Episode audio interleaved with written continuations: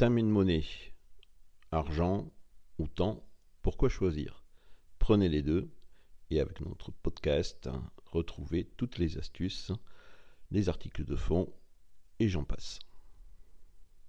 Aujourd'hui, je vais vous parler de trois astuces pour optimiser vos temps de transport. Que je sois dans le sud où je fais beaucoup de voitures, ou dans le nord où on a des transports en commun qui euh, sont parfois un petit peu bousculés. Euh, les temps de transport représentent quelque chose d'important pour moi dans mon activité depuis des années et je sais que c'est partagé par bon nombre d'entrepreneurs. Alors le temps, je vais changer un petit peu de ce que je dis régulièrement, il peut être élastique, c'est-à-dire que chacun le vit d'une façon différente. Mais quoi qu'il en soit, souvent nous voulons faire des choses sans tenir compte de l'écoulement naturel du temps.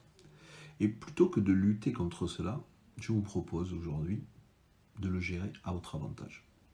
Pour cela, euh, je vais partager avec vous trois astuces pour euh, faire en sorte que vos temps de transport ne soient plus des temps subis, mais des temps actifs que vous pouvez mettre à votre profit. Alors, première astuce. Moi, je suis un gros lecteur. Vraiment, je lis beaucoup, énormément. Et j'adore les bouquins, j'ai des bouquins partout euh, chez moi. Malgré tout, euh, un bouquin, c'est lourd.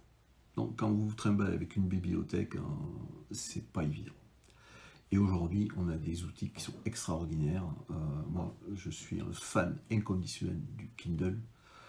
cette petite, presque feuille de papier, ça, pèse moins de 100 grammes.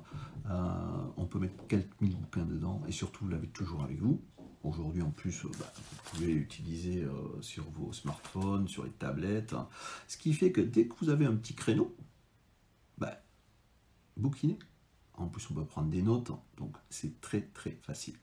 De la même façon, j'ai beaucoup de choses à lire dans mon, boulot, donc je les convertis en PDF que j'envoie à mon Kindle et euh, je les ai toujours sous la main. Donc première astuce, que ce soit du train, de l'avion, évidemment pas dans la voiture, c'est pas conseillé. Mais bon, ayez toujours sous la main de quoi bouquiner et prendre des notes.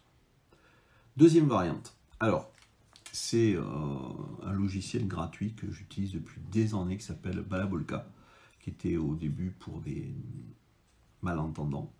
Vous pouvez transformer n'importe quel document en document audio, en MP3. Donc, vous avez votre chaîne de podcast à domicile, accessible n'importe où, avec vos outils euh, préférés, que ce soit le téléphone, un, casque, et dès que vous avez du temps, hop, vous pouvez mettre ça euh, en route et continuer à vous documenter ou apprendre.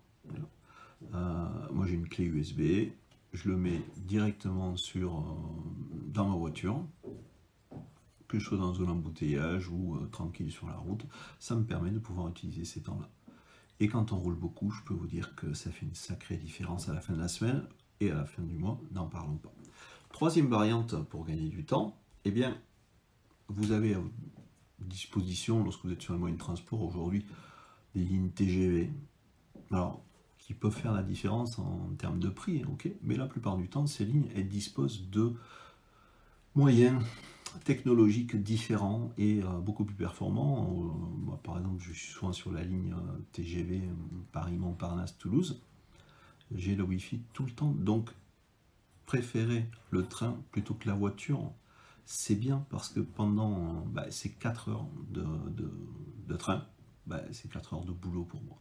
Si je suis en voiture, bien sûr, on a vu les deux variantes précédentes, mais je ne vais pas pouvoir écrire, travailler pleinement.